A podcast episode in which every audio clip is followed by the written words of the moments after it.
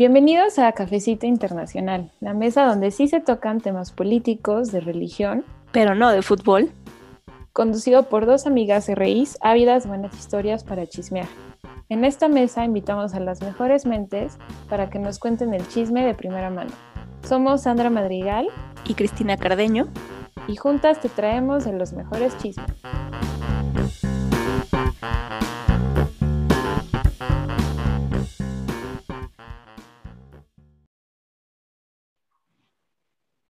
Hola, bienvenidos a este episodio de Cafecito Internacional, en nuestra edición de Cafecito Palomero.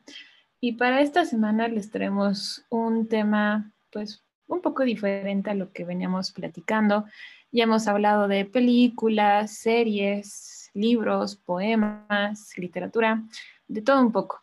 Y lo que nos había hecho falta era precisamente platicar sobre la música y decidimos invitar a pues un experto en jazz, es mi hermano Pedro Madrigal, para que nos platique un poquito de este género, de cómo se inició, la cuestión política que hay detrás del jazz, porque como buen género musical siempre toca y siempre critica la realidad social, la discriminación, eh, todos estos problemas que hemos tenido a lo largo de la historia y que siguen presentes.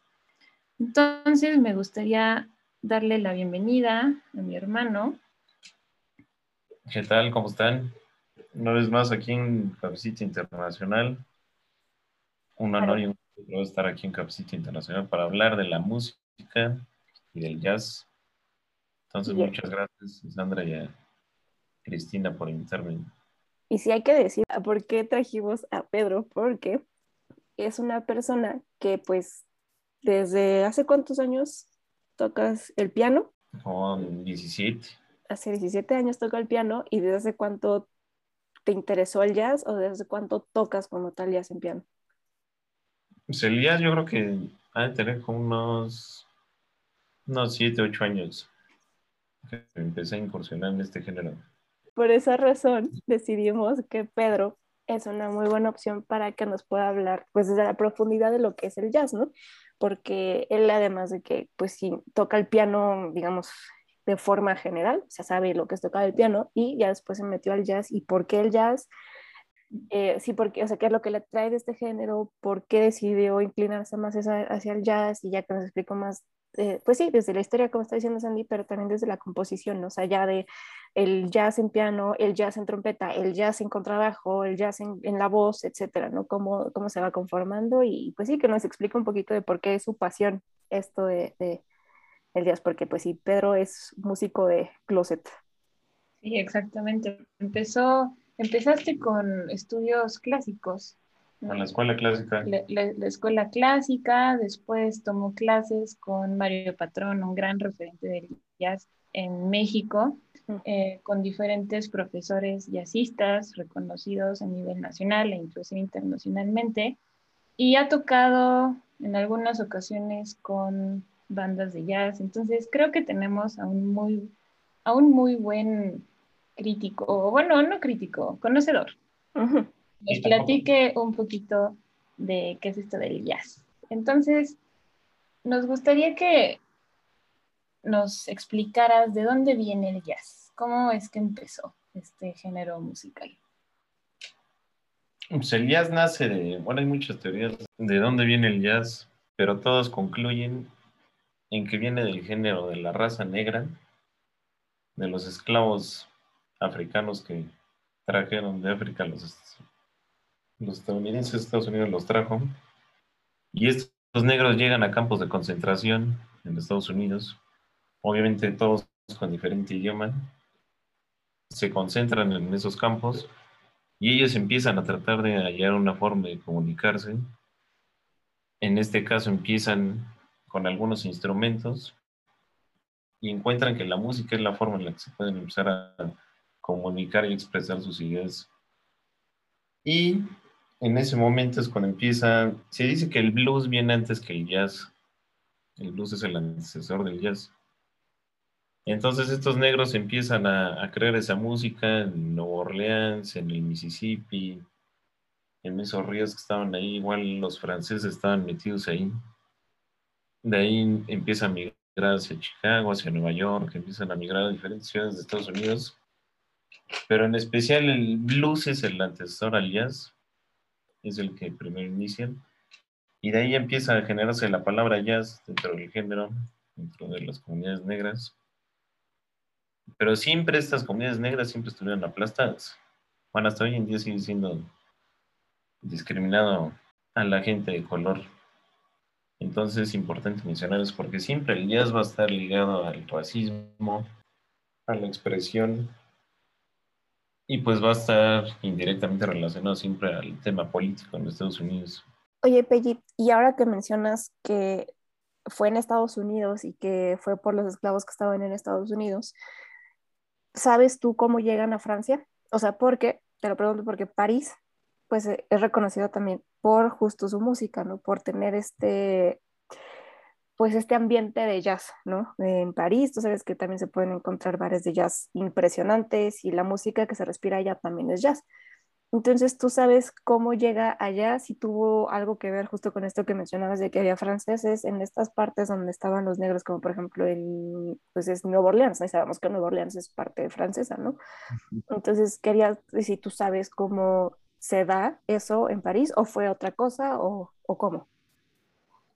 No sé exactamente lo de, lo de Francia, pero como el núcleo fue de Nueva Orleans y eso, y después ya pues expulsan a los franceses y ya se van, se regresan a Francia, ahí no estoy muy seguro, pero supongo que migraron personas de jazz negros que se fueron hacia Europa, porque muchos pianistas muy reconocidos migraron hacia Europa. Art un otro que se llama Champion Jack Dupree, un pianista negro igual de Nueva Orleans, formado, uno de los muchos pioneros del blues, que se formó en unas que se llaman las Barrel Houses, que eran casas donde se juntaban los campesinos, obreros, trabajadores negros, y eran como cantinas que se creaban ahí en medio de la carretera, y ahí iba la gente a pues, querer bailar y escuchar música. Ahí es donde nace este, este pianista Jack Dupree, se llama Champion Jack Dupree, y él después migra a Europa, de hecho creo que muere en Suiza, entonces yo creo que muchos de esos negros que migran hacia Europa son los que llevan el jazz. Es una mezcla entre los africanos, luego ya empiezan a nacer, se mezclan con los blancos. De esto estoy hablando como por ahí de los 1880, 1890 que es cuando nace el, se llama el rock, ragtime. El ragtime es como con el blues, pero es un género que lo encabeza un pianista que se llama Scott Joplin, negro igual, migrante. De ahí ya se va el blues, luego del blues ya se, se salen varias ramas que es el boogie boogie, el jazz, del boogie boogie lo es el siguiente paso del boogie boogie sale el rock and roll. Entonces como que nos vamos dando cuenta que muchos de los géneros que empezamos a escuchar vienen del blues y del jazz. Y por ejemplo, en, esto del jazz, ¿no? Y de ah, los comienzos del siglo XX, donde estamos en plena discriminación eh, de color de piel, ¿no?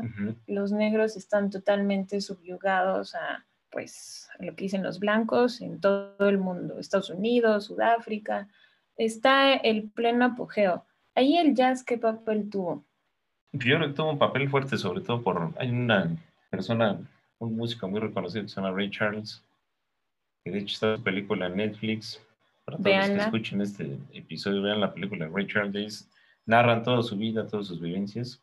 Y justo Ray Charles, no me acuerdo bien su fecha de nacimiento, pero es como 1920, 1915, justo cuando está el apogeo de esto, de la discriminación a los negros y la separación en los bares y en los camiones. Y en esa película sale de Ray Charles como él nace en un barrio negro, su mamá campesina, oprimida también. Y este Ray Charles se vuelve por una enfermedad ciego, pierde la vista y empieza y sale como empieza su carrera musical cómo se subía en los camiones cuando apenas empezaba a migrar, se fue hacia Seattle, y estaba la separación igual ahí, los de color hasta atrás. Entonces, obviamente, eso era un impedimento para él, porque no una escena en la película, justo viene como el policía, el chofer del camión le dice, no, yo no voy a encargar de un negro. Ciego, ¿no? Ciego. De un negro y menos un negro ciego. Entonces llega al carajo. Y Ray Charles bromea y le miente que él es un guerrero de la Segunda Guerra Mundial que perdió la vista en Normandía, en la batalla de Normandía. Entonces como que le dice, no, pues ya, no, pues sí, mejor pásale. Lo deja pasar el camión, llega a Seattle y ahí se encuentra con otro gran músico que después es uno de los personajes más importantes del mundo de la música. Escuela clásica, pero escuela jazzística también un hombre que se llama Quincy Jones, para los que les gusta el jazz, es un referente del género. Quincy Jones. ¿eh? No, y también que va más allá del jazz, ¿no? Quincy Jones. Sí, no, en un futuro Quincy Jones se vuelve, es músico, compositor, arreglista, director de orquesta. Es multifacético Quincy Jones. De hecho, Quincy Jones estuvo muy ligado, muy relacionado con Frank Sinatra. Él estuvo en un álbum de Frank Sinatra, Lady Gaga, Michael Jackson, es un, hombre que con la escuela jazzística le abrió muchas puertas porque el jazz, bueno, el jazz es un género difícil de interpretar. Bueno, pero esa va a ser...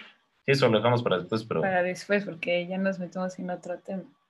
Entonces se encuentra con Quincy Jones, reanuda la historia, forman una amistad y ya Ray Charles sigue narrando toda su vida de la película, todos los impedimentos que se enfrenta por lo de la vista, por lo de ser negro. En una escena igual llega a Georgia, está una comunidad de negros reclamándole en la entrada del concierto que a los negros los mandaron al, gallinero. O sea, hasta atrás del escenario. Los mandan hasta atrás, es un, un concierto discriminatorio.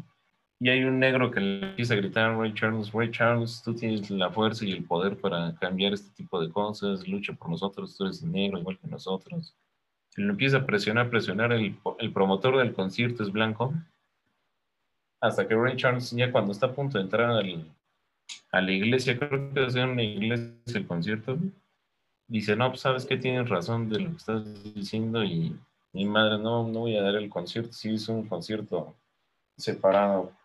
Y se regresan, lo vetan de Georgia, pues es vetado creo como 20 años de Georgia o algo así, y él compone una canción que ahí viene la canción Georgia in my mind, on my mind, creo que es. Y después, ya 30 años después, le dan el, se juntan ahí el gobernador y, le dan la disculpa y le van a dar acceso a Georgia. Pero una vez más, por el racismo, es que lo vetan de Georgia.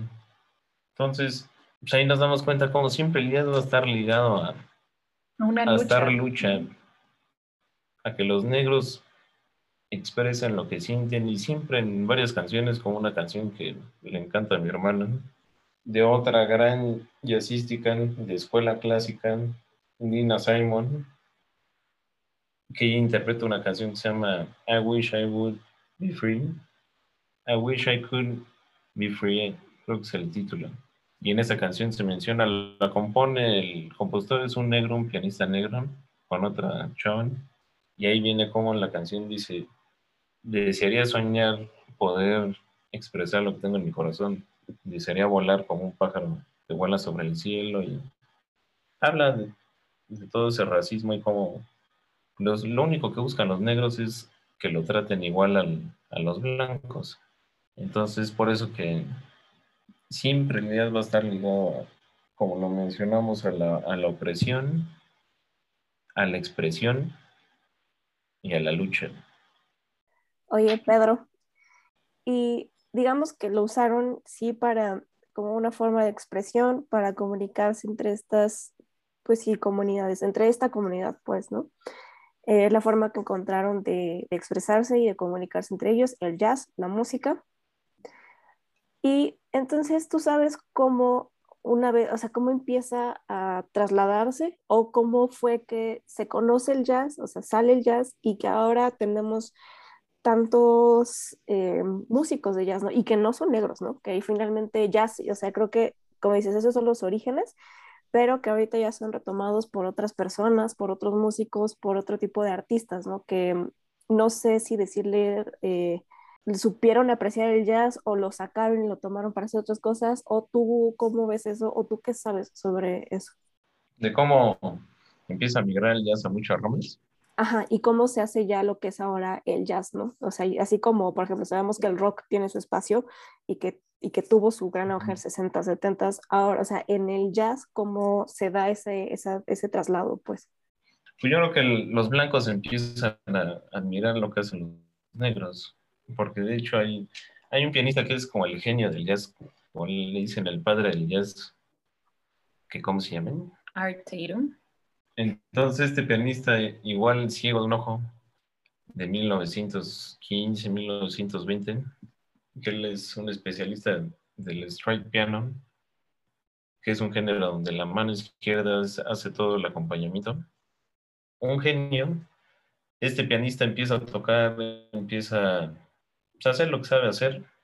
Y en ese, en ese tiempo se le acerca un pianista de la escuela clásica muy famoso, dentro de los mejores del mundo que se llama John Horowitz, junto con Rubinstein, Arthur Rubinstein, dos de los... A Rubinstein lo proclamaron como el mejor del siglo XX. Se le acerca y le dice, ¿y sabes qué? Se dan cuenta de que lo que hace él es impresionante, sobre todo por la velocidad, la técnica, la armonía que tenía. Si tú lo escuchas, parece que están tocando dos personas el piano. Entonces en una de esas se le acerca John Horowitz y le dice, oye, ¿sabes qué? Me gustó el arreglo que hiciste de una pieza que se llama Misty, creo. Entonces le dice, ¿cuándo hiciste este arreglo de Misty? Y yo me le contesta, hice en este momento. Fue una improvisación que yo hice. John Horowitz se queda asombrado y nunca lo pudo tocar por la dificultad que tenía. Lo intentó, pero nunca lo pudo tocar. Entonces ahí empieza esa admiración que nunca creyeron los blancos que iban a tener por los negros. Igualmente había un bar que se llama en Chicago, creo que era el Cotton Club, donde tocaba Art Tatum. Y Arthur Rubinstein una vez entra al bar, un bar que pues, era obviamente de puros negros, nunca ibas a encontrar un blanco ahí, y menos un blanco de Europa y de la escuela clásica, y pues, siempre ha estado como esta pugna del jazz y la escuela clásica. Y entra Arthur Rubinstein, ya mayor a los 70 años, entra al bar y le tapa la, la entrada y le dicen, señor Rubinstein, obviamente todos lo reconocen, le dicen, ¿por qué usted está aquí? Y Rubinstein le, le tapa la boca con un dedo y le dice, guarda silencio, vengo a escuchar al mejor pianista de la historia, que es Art Tatum.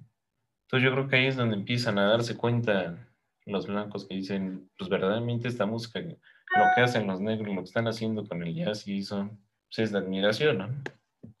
Y eso que te habla que, un, que el mejor pianista del siglo XX de la escuela clásica vaya a ver un negro, a, un bar negro de negros, pues obviamente tiene una razón, ¿no?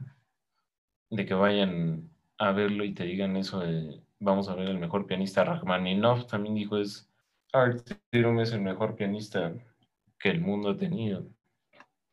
Y muy criticado Art muchos pianistas del mismo género de jazz decían que era mucho lo que él hacía, como que era muy grotesco lo que hacía y que parecía que era un animal corriendo, que nadie lo podía alcanzar, los músicos que tocaban con él se quejaban, pero pues, obviamente se presta para que tú digas, pues era más, más por envidia que por verdaderamente que estuviera mal artero. Entonces yo creo que ahí es donde empiezan a darse cuenta y ya pues el jazz entra en la música muy fuerte como lo mencioné, pues es el antecesor al rock and roll, el jazz se salen muchas variantes, la bossa nova pues es una mezcla del jazz y, y la samba, la samba en Brasil, de los intelectuales, de los poetas, escritores, políticos, de ahí se empieza a generar la bossa nova.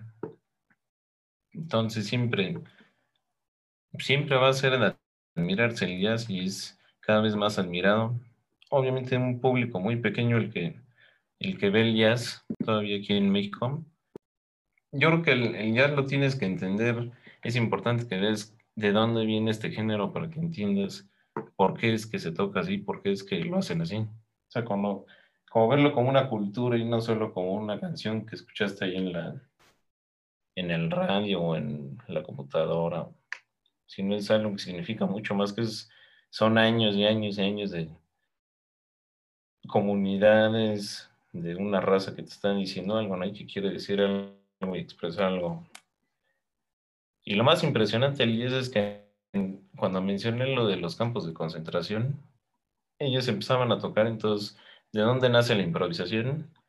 Un negro empezaba a tocar y como el otro no entendía qué le estaba diciendo, por medio de la música empiezan a tocar y se hacían una señal de como que ahora contéstame tú a lo que yo toqué.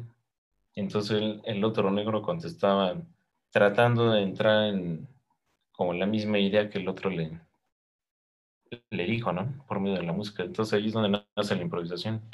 Por eso siempre en los conciertos tú ves que pues, hay un tema A, un tema B, el baterista tiene su, su improvisación, el bajista tiene su improvisación, el pianista tiene su improvisación, pero todo siempre sobre una misma estructura.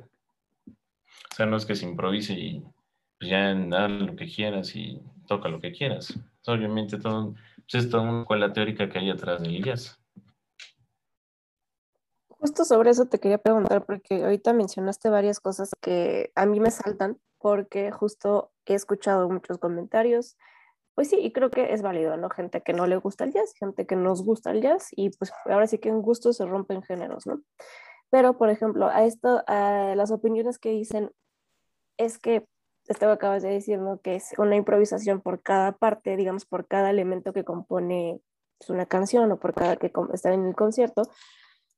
¿Qué, ¿Qué responderías tú a quienes dicen, es que no tiene una estructura como tal, ¿no? Como normalmente sigues una canción, no, no pues seguramente voy a errar porque no, no, no, lo sé bien, pero que tiene el puente, el coro, los versos, etcétera, ¿no? O sea, ¿qué le dices a esas, o sea, cuál es tu opinión acerca de eso, ¿no? Que dicen, no, pues es que el jazz es improvisación y está, y yo escucho mucho esto que dicen, está en síncope, no sé qué es eso, síncopa, ¿no? Tú me dirás, síncopa creo que es. Entonces, em, sí saber cómo, sí, ok, a lo mejor sí, pero esto es lo que le da su riqueza al jazz o no, o, o sí se desapega mucho y a lo mejor de, de, lo que dices de la escuela clásica, entonces todo el mundo dice ahí es cuando, o, bueno, los puristas, ¿no? O los que son así de, no, es que la música tiene que ser así, a lo mejor el jazz por eso lo saca de onda, ¿no? Pero tú qué, qué opinas sobre eso?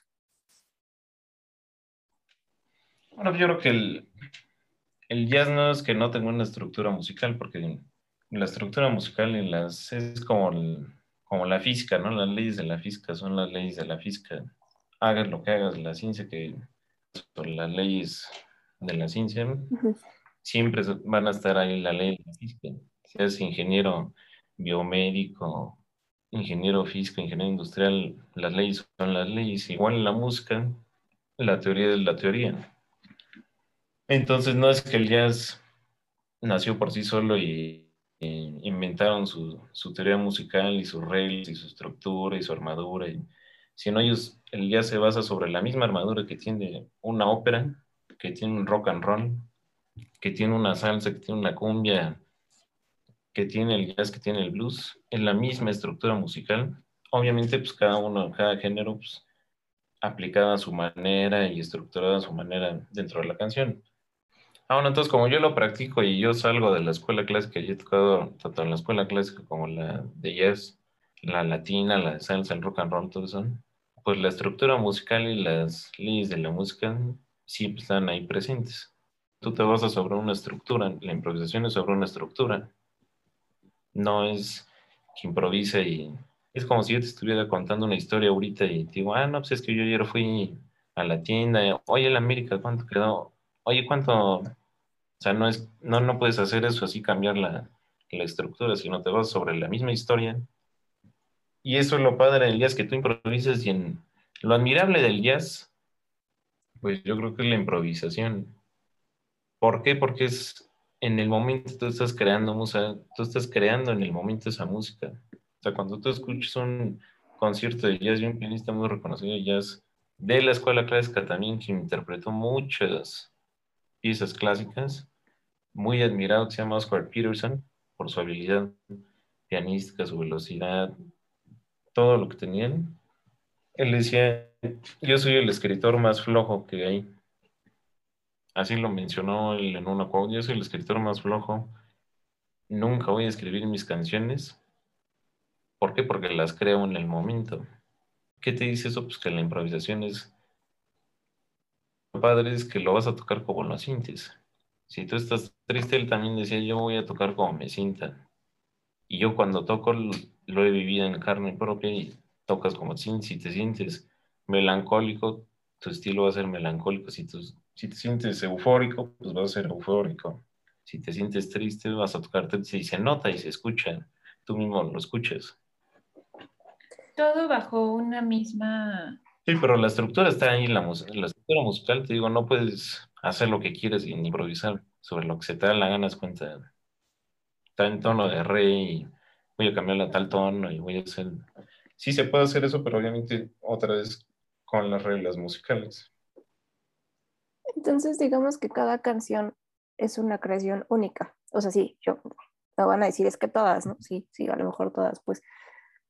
Pero me quedo pensando y digo, creo que en el jazz sí puedes decir, esta canción no se repite en ninguna otra, ¿no? Que tú puedas decir, eh, no sé, lo que se me viene a la mente, ¿no? Que escuchas a un grupo de rock, pon tú a eh, Led Zeppelin, y tú dices, ya escuchas cualquier canción y tienen un sello, ¿no? Que dices, bueno, ese es Led Zeppelin. O escuchas a Pink Floyd y dices, bueno, es que ese es Pink Floyd porque tienen un cierto sello, tienen un cierto tipo de música, ¿no?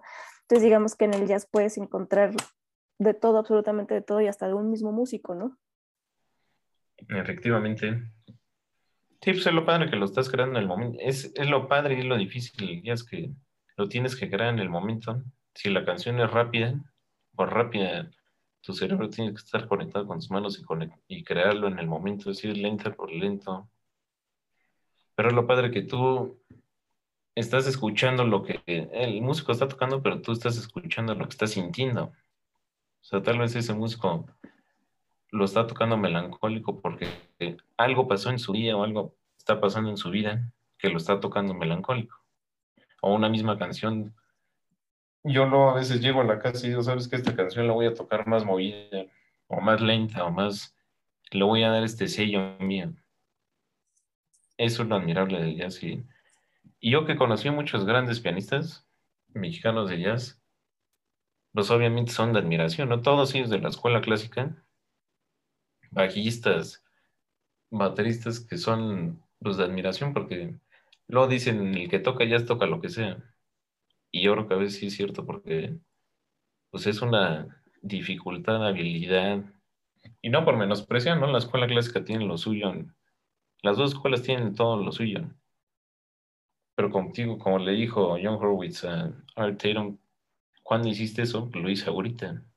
Y John Horowitz había hecho un arreglo menos difícil, que se había tardado creo que seis meses en componerlo y estarlo practicando. Y entonces, lo padre, por eso siempre dicen, el ya se toca como te sientes, y yo creo que sí, siempre que lo, o mueves un pie, o haces el tap con el pie, o mueves la cabeza, porque siempre va a estar ese, como un juego que estás haciendo, pero siempre sobre una misma estructura. O sea, la clave de fa, la clave de sol, no me voy a meter en términos musicales, pero es como que muy general, la clave de fa y la clave de sol es para el género que quieres para el tango, para el jazz, para el rock, para la salsa, para... Y la estructura también, ¿no? El tema A, tema B. Ah, no, por supuesto, no, sí. A la A, prima y todo esto. Sí, también aquí mencionas porque es como algo muy general, pero obviamente sí, de que empieces con un tema A, tema... Obviamente después cada grupo, cada músico lo puede hacer más complicado, ¿no? No siempre va a ser A, B, A o A, B, C, A. Sino ya cada músico sobre todo ya en jazz moderno, jazz, ya como un jazz más exótico, empiezan a jugar con esas facetas de mover los temas y ahora repite este tema y luego mete este tema, pero siempre sobre la misma línea. Y yo creo que muchas veces hasta puede, o sea, que eso es lo que puede molestar del jazz, ¿no? Que se sale de eso de decir, a ver, es que tienes tal, o sea, tienes tal compás, tienes tal estructura y que sobre esto, ¿no? Y así está marcado en tres cuartos, no sé, y que él ya hasta a lo mejor te dice, sí, también están tres cuartos, pero pues ahí puedes meter absolutamente todo, ¿no? Y estás dibujando ahí lo que quieras, ¿no? y chance a lo mejor pues alguien que está más estructurado, que, que, o sea, es que ya no quiero decir estructurar, porque, pero alguien que a lo mejor tiene una idea, es más apegado exacto a decir, es, es que al orden, ¿no? Y que es esto y nada más esto y no te salgas de, como de ese cuadro, entonces a lo mejor dicen, no, pues, pues de repente escuchas más ruido, ¿no? Del jazz, que a mí me han dicho muchos, no, es que es puro ruido, ¿no? Y digo, pues es que no, o sea, yo, yo sí solo creo que no es puro ruido, ¿no? Que algo están haciendo y aparte se, se siente, ¿no? A quienes nos gusta el jazz se siente y conecta contigo de esa forma, ¿no? Y justo creo que es por lo que acabas de decir, que mientras está tocando el músico, está sintiéndose feliz, triste y, y, y, llega a conectarte contigo de eso que a lo mejor no cualquier otro, otro, otro género, que sí, o sea, que también pueden decir, no, pues es que sabes que me acaban de romper el corazón y voy a componer tal canción, ¿no? Entonces dicen, bueno, porque estaba así, ¿no? Pero bueno, en el jazz, como dices, es de momento y es como el músico se está sintiendo. Entonces yo creo que muchas veces puede molestar eso, ¿no? Como el, el que, que crean en el momento, pues, y, y, y, no, y lo saca, pues, de su estructura mental. Sí, coincido totalmente. Y yo creo que, porque obviamente a mí me gusta el jazz y hay algunas canciones de jazz que ya son muy exóticas que sí ya empieza a decir, chingues, pues ahora sí ya inventaron algo muy exótico, ¿no? Yo creo que la esencia, la esencia del jazz, y yo siempre lo digo, si viene de los negros, los negros traían el swing, traen el swing en la sangre, como que el baile siempre, el moverse viene de los negros, la salsa viene de los negros, todos los ritmos que son muy musicales, muy movidos, también de los negros, porque la salsa, los ritmos latinos, pues vienen de las danzas africanas de lo que bailaban en África. Y el jazz, pues vienen los africanos, de los géneros que tocaban en África. Por las personas que no les que no sienten ese swing, yo creo que son personas cerradas un poco y que no, no están dispuestos a tener esa chispa en la vida, como jugar en la vida. Porque yo lo he visto en, en mi vida personal, como que el, el, improvisar y eso te lleva a otras áreas a aplicarlo. Como que luego yo estoy en, la, en la universidad y digo, ¿por qué, ¿por qué esto tiene que ser así como lo están diciendo y no lo puedo buscar por acá? O en mi alimentación también, ¿por qué comer solo esto si, por qué no puedo comer esto o hacer este ejercicio que le meto este ejercicio? Que luego empiezo a, a verlo en retrospectiva y digo, pues tal vez viene de lo del jazz, de que siempre estoy tocando y, pues a ver, ahora voy a tocar en esta nota, voy a improvisar y voy a tocar esta. Y lo rico, lo padre, pues es que eres libre, ¿no? Sobre la estructura, pero con esa, esa libertad de decir, pues ¿por qué siempre voy a tener que tocar paraliza de Beethoven como paraliza de Beethoven? ¿Por qué no puedo tocar esa paraliza en esta forma o en esta forma? Entonces yo creo que eso es, eso es lo padre de que no, no te llegan y te ponen una partitura y toques esta manera así. Sino decir, sabes que la voy a tocar así, pero yo le voy a dar mi sello. Entonces yo creo que es esa chispa que tienes que tener. Y yo creo que sí te la imprime el jazz. Porque son ritmos que sí los tienes, Luego, no te das cuenta cuando un músico siente, está sintiendo la música y cuando no siente la música. Y pueden ser músicos muy cañones y experimentados y así, pero a veces te gusta más algo más simple, una canción de jazz más simple, pero que, que sientes ese swing, a una canción muy elaborada, pero que lo está haciendo nada más por, por meterle cosas elaboradas sin sentirlas. Exactamente, yo creo que el jazz es eh, un género hacia una oda a la libertad, hacia la lucha social, hacia, pues sí, esta lucha por lograr la equidad, terminar con la discriminación, y siempre va a tener eso, siempre si escuchamos canciones como la que desea mi hermano de Nina Simon, pues va a tener este sello, este de, ¿por qué no podemos ser libres? Me gustaría imaginar cómo sería el mundo si todos fuéramos libres. Entonces, creo que el jazz es un buen género para, para adentrarnos a, pues al, mundo de la música y si nos queremos ir más allá, a entender mucho el siglo XX en Estados, en Estados Unidos y después en Europa y en, y en todo el mundo. Es un género que habla por sí solo y como dice Pedro, da esa libertad da esa libertad que muchas veces no podemos tener por cuestiones políticas, ¿no? Pero que al momento de tocar nos hace libres y nos hace poder sentir lo que se está sintiendo en ese momento. Así me gustaría decir como algo que, se me quedó de lo que dijo Pedro, del tema de cómo, o sea, viene de, de, pues sí, de, África, bueno, de los negros que vinieron de África como esclavos, ¿no?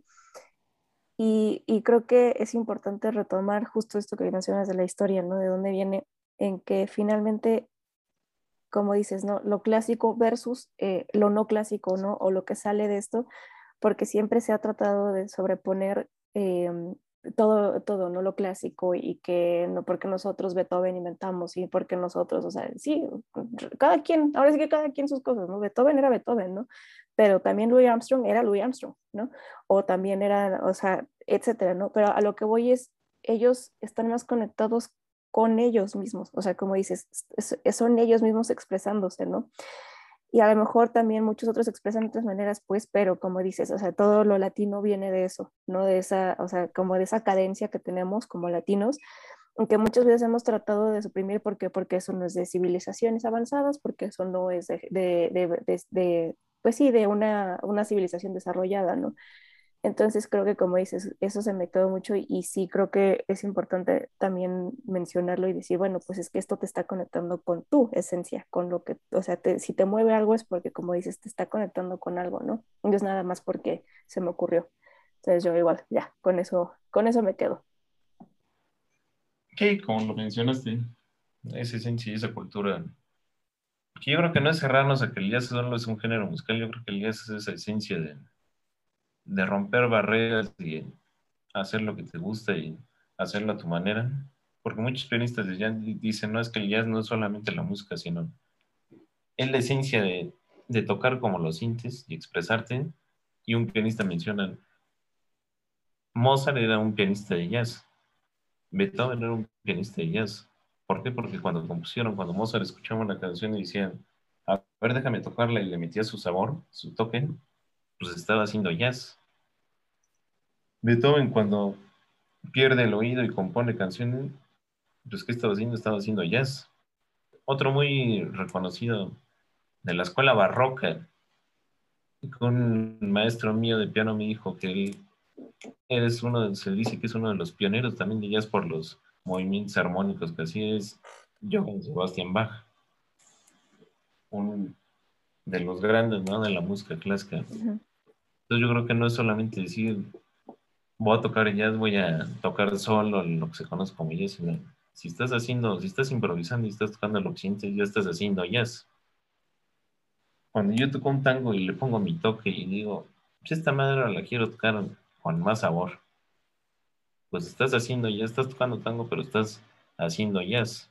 Pues yo creo que es verlo más como un como una emoción y jazz y no tanto cerrarlo a ah, o eres de aquí o eres de acá o eres de acá porque nosotros otra vez estamos yendo en contra de la cultura del jazz, que no es cierra. Hay una película, ya no me lo voy a mencionar rápido, que se llama The Green Book, que está en Netflix, de un pianista de escuela clásica, un negro, que en una de las escenas también, creo que se le da un concierto a unos de la clase alta blanca, y que se quejan de por qué pone el vaso de whisky. Bueno, él se quejan de por qué ponen el vaso de whisky en el, piano. Dos o tres volvemos en lo mismo.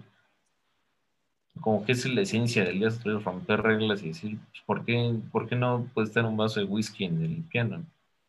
Siendo que el que toca es un genio. Entonces, por eso yo creo que hay que entender y absorber esa, esa sangre que te mete el jazz y no irte nada más con. el jazz no me gusta porque improvisan mucho. Porque si no, yo te diría, entonces explícame qué es el jazz, dónde viene el jazz. Sí, entonces siento que con esto que estamos platicando, el jazz nos permite entender todo esto, ir en, busca de la libertad y también, como eh, platicaba Pedro, siento que no se puede un pianista, en el caso de mi hermano, en el caso de los grandes jazzistas mexicanos, no puede haber uno sin el otro, no puede haber un jazzista sin, sin una escuela clásica, porque todos tuvieron esta educación clásica, es, como las bases. Entonces, al fin y al cabo, no va en contra, sale de, toma las bases de esta escuela y ya para terminar, vean estas películas, The Green Book, Ray Charles, eh, es una manera muy visual, de entender todo lo que acabamos de platicar ahorita, sus orígenes, todas las dificultades que tuvo y cómo está ligado el jazz hacia esta discriminación por color de piel en Estados Unidos específicamente. Así que muchas gracias a mi hermano Pedro Madrigal. Síganlo en su página de Instagram. ¿Cómo estás? Ah, Pedro bien bajo Matze, MADC. Ahí sube canciones de jazz, obviamente, que es lo que le encanta, pero también de otros géneros. Y nos vemos la próxima semana con un cafecito internacional.